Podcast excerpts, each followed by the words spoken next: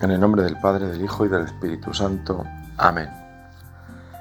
Padre nuestro que estás en el cielo, santificado sea tu nombre.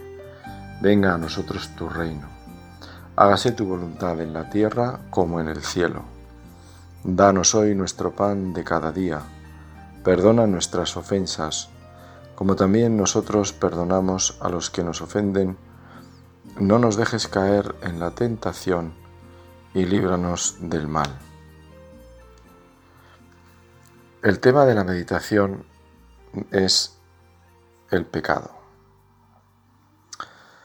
El pecado, podemos decir, está de moda y no está de moda. Lo está porque forma parte de la vida humana. Somos de condición, podemos decir así, pecadora y no está de moda porque quizá en lugar de hablar de pecado nos gusta más hablar de debilidad, de equivocaciones, de qué sé yo. Podemos poner ahí la palabra que queramos, que lo que intenta es oscurecer, o más que oscurecer, tapar esta realidad que no suena bien, esta del pecado. Eh, al demonio seguramente lo de pecado no le suena bien. No le suena bien. Él lo conoce, podemos decir que vive en el pecado, pero si algo tiene el pecado es el primer, como primer como primer, primera consecuencia es precisamente el no reconocer el pecado, el no reconocerse en el pecado. En este sentido, el Génesis, en el primer pecado, mm, pues hay un ocultamiento. Lo que hacen Adán y Eva es, es esconderse. Podían haber ido directamente a Dios después de haber reflexionado diciendo, como el hijo pródigo al final, lo siento, he pecado contra el cielo y contra ti. Y ya que he salido, saco lo del hijo pródigo justamente porque es quizá es el salto entre la expresión del pecado en el Antiguo Testamento, en primer lugar el Génesis, y la expresión de la revelación también definitiva de la misericordia de Dios frente al pecado en el Nuevo Testamento. Hay quien dice que es la página más reveladora de lo que es el corazón de Dios, esa parábola del Hijo Pródigo, pues también es curioso que, el reconocimiento del Hijo Pródigo viene después de toda una serie de vicisitudes que bien recordamos. Haber empezado a pasar hambre, haber sufrido las humillaciones de vivir entre cerdos, tener que alimentarse de las algarrobas, darse cuenta de que bueno, los jornaleros de su padre viven mejor.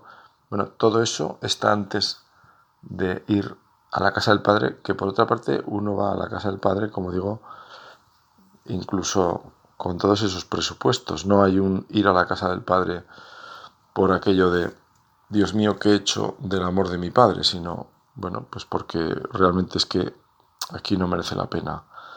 No, esto no, como dicen ahora, no me renta, ¿no? Esto no, merece la pena. Bueno, el pecado y sus, y sus disfraces y sus engaños. Pues vamos a hablar de esta, a meditar, a ponernos delante del Señor, delante de Él estamos, y que hemos comenzado además con esta oración, el Padre Nuestro, en la que una de las peticiones es, no nos dejes caer en la tentación porque el pecado, también lo sabemos, no... El pecado no es como un rayo, o, siendo como un rayo, el rayo se produce por algo, aunque uno lo que vea es el rayo, ¿no? Pero el pecado también se produce por algo, viene precedido de algo, y en este caso el pecado pasa por la tentación, pasa por esa lucha que siempre hay, existe en el ser humano entre el bien y el mal, es por otra parte una de las formas de entender lo que es la vida humana. La vida humana siempre es y será la posibilidad del bien y la posibilidad del mal. Toda nuestra existencia es así, salvo los actos propios de la naturaleza, como la respiración o el bostezo, ¿verdad? Eh, pues el resto, aquello en lo que entra nuestra, nuestra libertad, pues son actos que o construyen el bien o, lo destruyen y por lo tanto son actos de mal. Esa es, eh, esa es nuestra vida y nuestra vida es y consiste o debe consistir en la gracia. El reino nuevo es esto. Dios nos ha regalado, nos ha hecho partícipes de su divinidad. Dios nos ha hecho partícipes de su reino, su reino de gracia, la vida del Espíritu. Esa vestidura blanca que no queremos perder, que queremos mantener y que sabemos también que como no la mantenemos siempre limpia, acudimos al sacramento del perdón para renovarnos, para volver a limpiarla. Dice el catecismo de la Iglesia, Dios es infinitamente bueno y todas sus obras son buenas. Sin embargo, nadie escapa a la experiencia del sufrimiento, de los males en la naturaleza, que aparecen como ligados a los límites propios de las criaturas y sobre todo a la cuestión del mal moral. ¿De dónde viene el mal? Buscaba el origen del mal y no encontraba solución, dice San Agustín en las confesiones. Y su propia búsqueda dolorosa solo encontrará salida en su conversión al Dios vivo. Porque el misterio de la iniquidad, dice San Pablo, solo se esclarece a la luz del misterio de la piedad. La revelación del amor de Dios en Cristo ha manifestado a la vez la extensión del mal y la sobreabundancia de la gracia.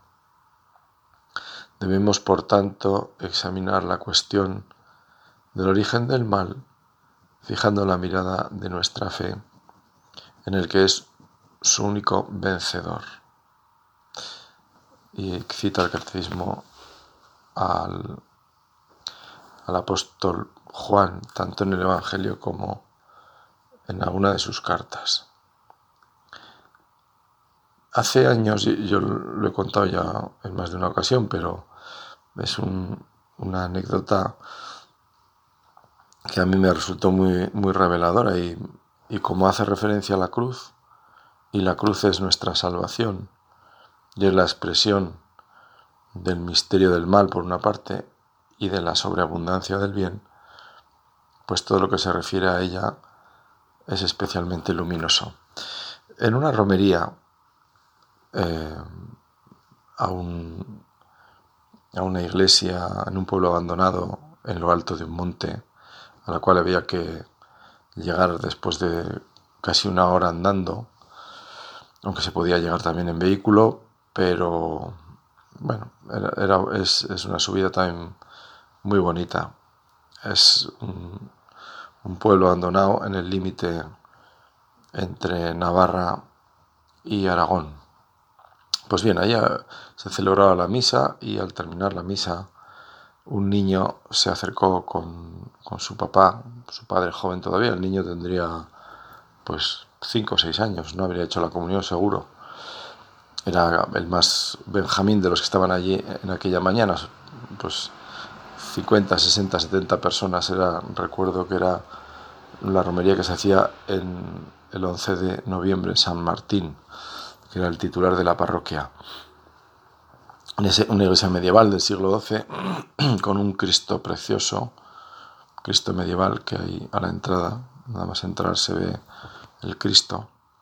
Y se ve que este niño se quedó, pues lógicamente impresionado entre que no suele haber mucha luz porque la iglesia, eh, primero por, el, por la época del año, en segundo lugar también porque la iglesia, digo, es una iglesia medieval con poca luz, realmente, ¿no? Y entonces, pues quizá al chaval aún eso le impresionó más, ¿no? Y luego un niño pequeño, pues un, crucifijo de, tamaño natural o más, bueno, pues todavía imagino que esto aún le haría más mella. El caso es que se acercó a preguntarme, o mejor el padre le dijo, a ver, pregúntale, pregúntale a Mosén lo que me preguntabas a mí. Y entonces el niño me miró así a los ojos y me dijo, pues ¿por qué si Jesús era tan bueno lo mataron en una cruz? Y yo me quedé, pues, primero sorprendido por, por la pregunta. En segundo lugar pensé también el padre que es espabilado que me, me deja aquí, entre comillas, aquí el problema de cómo hacerle entender a un niño ¿Cómo hacerle entender? Porque evidentemente nosotros sabemos que lo que es el ser humano, ¿no? Pues el ser humano es capaz de eso. El ser humano es capaz de eso. La malicia del ser humano, pues da para eso y más. Pero ¿cómo le haces entender esto a un niño? Muy difícil, muy difícil, porque todavía él no tiene esa experiencia de mal. Pero yo no pude decirle otra cosa si no recuerdo mal, que esa mira, porque los seres humanos a veces somos muy malos. Y no le puedo decir más. Em, hay una segunda. Hay una segunda respuesta, o mejor, hay una segunda. La cruz nos abre, nos abre una segunda luz, que es la que hace un momento citaba el catecismo y es que uno puede pensar, si Cristo está en la cruz, porque el ser humano realmente es muy malo, entonces es que el mal ha sido vencido. El mal ha sido clavado en la cruz con Cristo también. Y en él, por lo tanto, intuye uno que tiene que estar la respuesta a esa victoria sobre el mal que me corresponde a mí, la que a mí me corresponde al menos, a la que toca mi vida. Por lo tanto, la cruz, como decía también San Agustín, pues es la revelación de ese misterio del mal, justamente desde ese misterio de la piedad que es la cruz. Así entendemos que ante la cruz haya habido tantas personas, hombres y mujeres de buena voluntad, a los que el Espíritu Santo ha tocado, ojalá que a ti y a mí también, para mm, ahondar con la luz del Espíritu, repito, ahondar en este misterio del amor de Dios. ¿Cuánto nos tiene que amar Dios? ¿Cuánto me tiene que amar a mí el Señor para morir en una cruz? para dejarse clavar en una cruz. ¿Hasta dónde llega el amor de Dios por esta humanidad, por esta generación? El Señor hablaba en el Evangelio en alguna ocasión de, la, de su generación, esta generación perversa pide un signo, pero no se le dará más signo que el de Jonás, ¿no? ¿Qué dirá el Señor de esta generación a la que tú y yo pertenecemos? a la que pertenece Cristo también, porque en Cristo no hay tiempo y todas las generaciones son suyas también. Nuestra generación, ¿qué dirá el Señor de nuestra generación? Esta generación nuestra, que como decía un, un profesor universitario eh, islámico, decía, en el occidente no dejan hacer a veces a los hijos y a los abuelos, cuando no los mete en una residencia, pues, quizá los elimina también, no se hace problema en eliminarlos. La eutanasia. ¿Qué dirá el Señor de esta generación? Esta generación tocada también, como siempre, por el pecado, pero como estamos tocados tú y yo, eh, tocados por el pecado porque estamos inclinados hacia el pecado. El Señor ha vencido el pecado en nosotros, pero esa inclinación permanece. Esto forma parte de la fe de la Iglesia. Vivimos en esa inclinación, por eso necesitamos de la gracia, por eso necesitamos la salvación, por eso la cruz ilumina el misterio del mal, porque solo desde el misterio de la piedad, solo desde el misterio del amor de Dios manifestado en Cristo muerto y resucitado, entendemos nuestra vida y podemos así vencer con el Señor, que ya ha vencido, pero vencer nosotros con Él, porque en nuestra libertad está siempre el acoger esa gracia o volvernos al pecado. En nuestra libertad está siempre el caminar hacia el Señor, también para pedir perdón, o escondernos tapados por las hojas de la higuera, como Adán y Eva, no queriendo reconocer en el fondo que hemos ofendido al Señor. Algo anda mal, por eso nos tapamos, pero no queremos ponernos delante de la verdad de Dios. La oración es de alguna forma ponernos delante de esa verdad del Señor. Cuando vamos a rezar, cuando meditamos en las palabras del Señor, siempre invocamos al Espíritu, está bien hacerlo, porque lo que queremos es situarnos en esa verdad de Dios, que es la única que puede dar verdad a mi vida, la que me puede ayudar a conocer mejor lo que es mi vida, qué soy yo, qué es mi vida, qué motivaciones hay en lo que yo hago.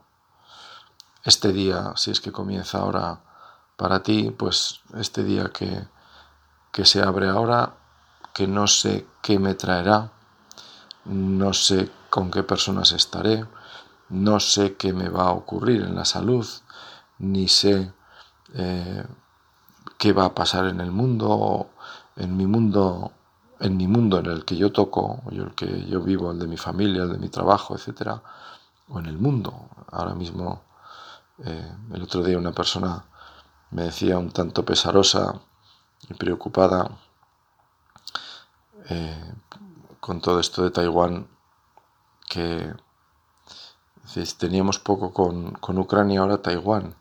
En fin, es una persona que sigue con mucha intensidad todos los acontecimientos del mundo. Y entonces estaba preocupada, muy preocupada, porque bueno, esto, ¿dónde puede parar? ¿No? Y tal. Bueno, pues es verdad, eso y otras cosas, porque si uno conoce la realidad de África, pues sabrá también de la existencia de guerrillas, o en Colombia mismo todavía hay guerrillas, o bueno, en tantos sitios. Y, y, bueno, y tantas cosas, y tantas circunstancias, tantas situaciones, muchas se nos escapan a nosotros porque no las vivimos, no las tocamos. ¿Qué puedo hacer yo por Taiwán si no es, bueno, para empezar a rezar? Y, como diría San Francisco de Asís, intentar ser un instrumento de paz, pero allí donde estoy, yo no estoy en Taiwán. No estoy en Taiwán, pero en mi mundo, que es el que yo toco, en el que en el que yo vivo, hay una primera responsabilidad, ahí sí puedo hacer algo, ¿no? Y por supuesto, por la comunión de los santos, también a los cristianos de Taiwán, a los católicos taiwaneses, por la comunión de los santos, bien sabemos que lo que recemos, lo que ofrezcamos, es muy importante, es renovar la sangre de este cuerpo misterioso que es la Iglesia pero real. Pero bien, volvamos a, lo que yo tengo este día que tengo yo por delante. Voy a tener en cada una de mis acciones, sea yo más o menos consciente, siempre esa posibilidad de, del bien o del mal. Y, mi vida no es solo el no mal, sino la abundancia del bien. Yo puedo, bien, no voy a hacer el mal, pero pero y no haciendo el mal, ¿yo qué pretendo? Simplemente no hacer el mal. Yo lo que tengo que pretender es que crezca el bien. Y si una cosa la puedo hacer mejor que bien, como solemos decir, pues mejor que bien. ¿Cómo se hace mejor que bien? Pues poniendo la sal de la caridad, poniendo la sal de la sonrisa, poniendo la sal pues de la comprensión. Entonces las cosas hechas no, es, no son solo no hacer el mal, sino que es empezar a ahogar el mal con la abundancia del bien. El pecado está, el catecismo lo recuerda, presente en la historia del hombre y dice expresamente, sería vano intentar ignorarlo o dar a esta oscura realidad otros nombres, como decíamos antes. Para intentar comprender lo que es el pecado, es preciso, en primer lugar, reconocer el vínculo profundo del hombre con Dios. Porque fuera de esa relación, el mal del pecado no es desenmascarado en su verdadera identidad de rechazo y oposición a Dios, aunque continúe pesando sobre la vida del hombre y sobre la historia. Este punto me parece particularmente luminoso para atisbar y entender mejor en el fondo qué es el pecado y qué es mi pecado, por qué mi pecado. El catecismo, como ves, lo abre aquí esta puerta o esta luz para entender esta vinculación que hay entre Dios y nosotros, o mejor entre nosotros y Dios. Si somos criaturas de Dios, si somos imagen y semejanza de Dios, si estamos llamados a la salvación. Hemos sido creados, sí, pero hemos sido también salvados. Nuestra creación tiene que ver con nuestra salvación. Dios no nos ha creado si vale hablar así, por, crear, por crearnos para que estemos aquí unos años en el mundo, adornando el planeta, sino que Dios nos ha creado porque somos hijos suyos, porque quiere que participemos, participemos de su vida, quiere que lleguemos a ser comunión profunda con Él. Entonces, a partir de ahí, nuestra vida está iluminada o oscurecida. Si si no camina en esa, en esa comunión con Él que comienza ya aquí, pues, pues no va bien.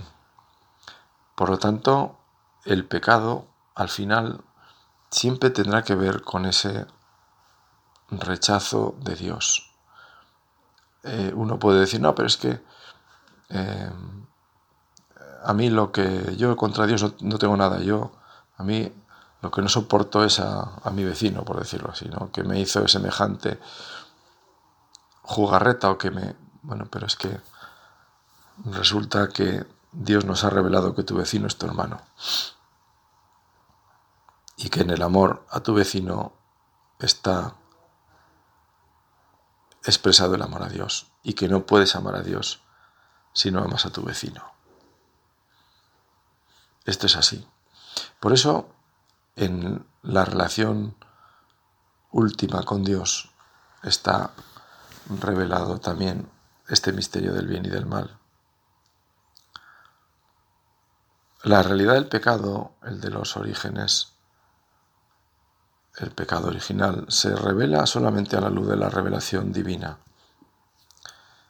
Sin el conocimiento que ésta nos da de Dios, no se puede reconocer claramente el pecado y se siente la tentación de explicarlo solamente como un defecto de crecimiento o una debilidad psicológica un error, la consecuencia necesaria de una estructura social inadecuada.